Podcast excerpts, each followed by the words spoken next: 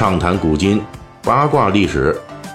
这里是大锤说史电台。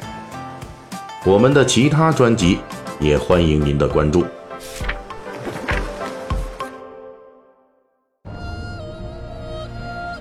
呃，最近咱们这个《三国演义》细节解密啊，呃，主要是聊这个徐州地界上的诸路的军阀。那么上一期呢，我们已经把这个东汉末年的徐州的第三代头目吕布给讲死了啊，给弄死了。那照理说呢，他死了，那么我们马上就得转入对其他州的叙述了。不过在这个结束徐州专题之前，我们还得说一个人，在这个纷繁复杂的徐州乱局中啊，这个人是值得我们专门说一下的。这就是徐州本土豪强的代表性人物。人称湖海豪士的陈登陈元龙。我们之所以要说陈登这个人，主要是因为这个人是徐州本土豪强不可绕开的一员，而且无论是在陶谦统治时期、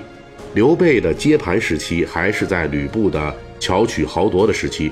无论是在小说《三国演义》还是在正史中，都发挥过重要作用。到目前为止呢，我们所叙述的东汉末年。州郡割据势力已经有不少了，其中非常频繁地提到了各地州郡的地方豪强势力。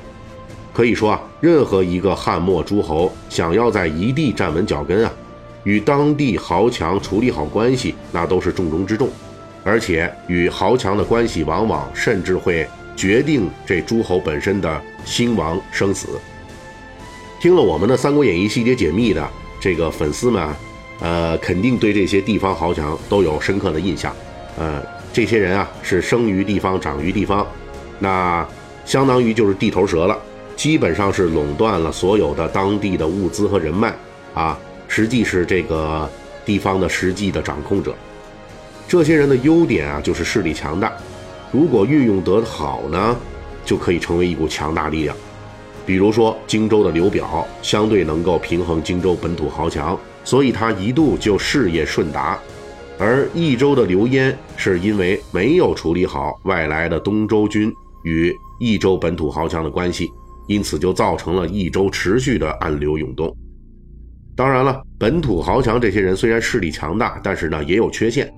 他们往往是缺乏长远的战略眼光，基本属于为了维持家族在本土的优势地位，往往选择保境安民的策略。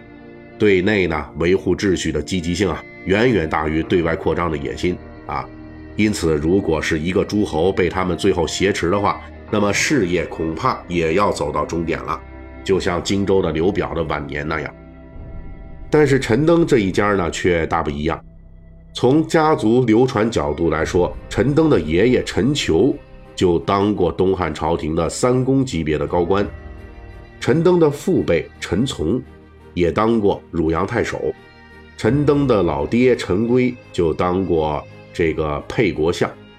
陈家在徐州当地啊，又一直有治学的名声，可以说呢，陈登家族是徐州当地的豪强大族，势力强。当然，陈登他们家比不了袁绍、袁术家那种累世三公的超级豪强。所以，陈登在历史上和小说里啊，都表现出了一个地方豪强的基本特征。那就是为了维护徐州本土的利益和秩序，不断的寻找能够合作的徐州之主。无论之前的陶谦，还是这之后的刘备啊，甚至是最后这吕布，陈登都表现出了相当的合作态度。这不是陈家没有节操什么的啊，说这个，呃，什么主公都投奔，不是这样的，而是陈登等人呢，在本土豪强的基本立场上，必然会优先支持能够安定徐州的人物。所以，无论是在正史中，还是在这个小说《三国演义》里边，陈登虽然代表了徐州的豪强，他呢先后是四义其主啊，这就包括，呃，陶谦、刘备、吕布啊，最后是曹操。那在这个过程当中呢，还配合了其中三人的行动，就是配合了陶谦、刘备和曹操的行动。但是陈登一门呢，并没有获得吕布那种三姓家奴的名声。因为从后世评论角度来说，陈登虽然在短短几年时间里不断的改换他的支持对象，但是陈登的基本立场是一以贯之的，就是希望找到一个能够积极合作的徐州之主，维护徐州的基本秩序和利益。这也是陈登所代表的徐州豪强的根本诉求。而大锤之前呢，也曾经在讲述其他州郡的这地方豪强的时候说过，这些地方豪强啊，势力是强大，可以联盟，甚至可以倚仗。但是呢，这些豪强的弊端弱点都特明显，那往往呢就是胸无大志嘛，暮色沉沉，哎，往往就是说耽于这个本州的事务和权益的争夺，哎，甚至会垄断人事和利益，那就造成了这个诸侯统治啊被架空。而陈登这一家呢，还真不是这样。陈登当时表现出的豪气是出了名的啊，就证明他是一个非常有格局的人。按照正史来说，那就是年少的陈登就有服侍济民之志。这个人有能力，还有锐气，丝毫不像当时很多本土豪强那样，说既然是垄断了本地的人事官禄和尽可能多的资源，那坐在家里就当寄生虫来享受就行了。哎，他不是那样。那些豪强氏族里面流行的这种腐烂的气息呀。毫无进取心啊，等等啊，全都在他这里边是啊不不招待见的。那后来刘备颠沛流离的去了荆州刘表那里做客将的时候，就曾经遇到了从徐州辗转来到荆州的名士许四。许四就跟刘备抱怨说，自己当初路过徐州的时候，陈登号称豪气，实际非常不礼貌，对自己很不客气。而刘备当场就反驳许四说。陈元龙特别敬重那些能够匡扶社稷、救民水火的能人，而许先生你名气非常大，去了陈登那里之后，陈登本以为您作为国士一定有应对时局的精彩主张和卓越看法，如果您不但没有什么好办法，反倒表现出最关心的是自己的待遇问题，那陈登能给你脸色好看吗？陈登的豪气，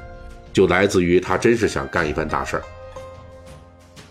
即便是在陶谦掌徐州的阶段，那徐州本土世家呀受到打压的时候，陈登仍旧在典农校尉的这个职务上大搞农田水利，是把徐州的经济搞得有声有色的。在刘备接盘徐州期间，陈登也表现出了极大的合作意图和努力，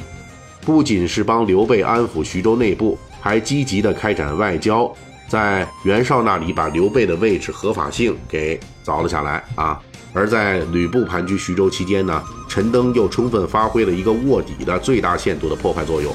以自己的智慧游走于吕布、曹操、袁术之间，成功继诱吕布，破坏了吕布与袁绍的联盟，并且还在曹操大军压境的时候，率先带领郡兵是反戈一击啊，一举就敲响了吕布的丧钟。而到了曹操控制徐州期间，陈登就任广陵太守。与江东的孙吴势力是隔江对峙。事实证明，陈登当初谏言刘备说徐州是兵精粮足可以称霸的说法是没有错的。只要给足够的恢复元气、治理徐州的时间，那陈登就在广陵太守的位置上积攒出了充分的实力，连续两次打破前来攻打广陵的孙吴军。号称江东之虎的孙吴军啊！每次前来进攻都是数倍于陈登军，啊，仍旧被陈登是打得大败亏输啊，被斩首上万，那可以说是损失极其惨重。陈登就是这么一个文武兼备的优秀人才，可惜呀，虽然他这样的人非常出色，但是活的时间太短啊，三十九岁，而且给他的舞台呀，徐州、广陵也忒小了。对比这汉末英雄辈出的时代，他并不是特别出彩。但是就在陈登去世之后的一千年，他的名声突然大大火了起来，并延续后世至今。这是为什么呢？下一期的《三国演义》细节解密，咱们继续讲述。本期大锤就跟您聊到这儿，喜欢听您可以给我打个赏。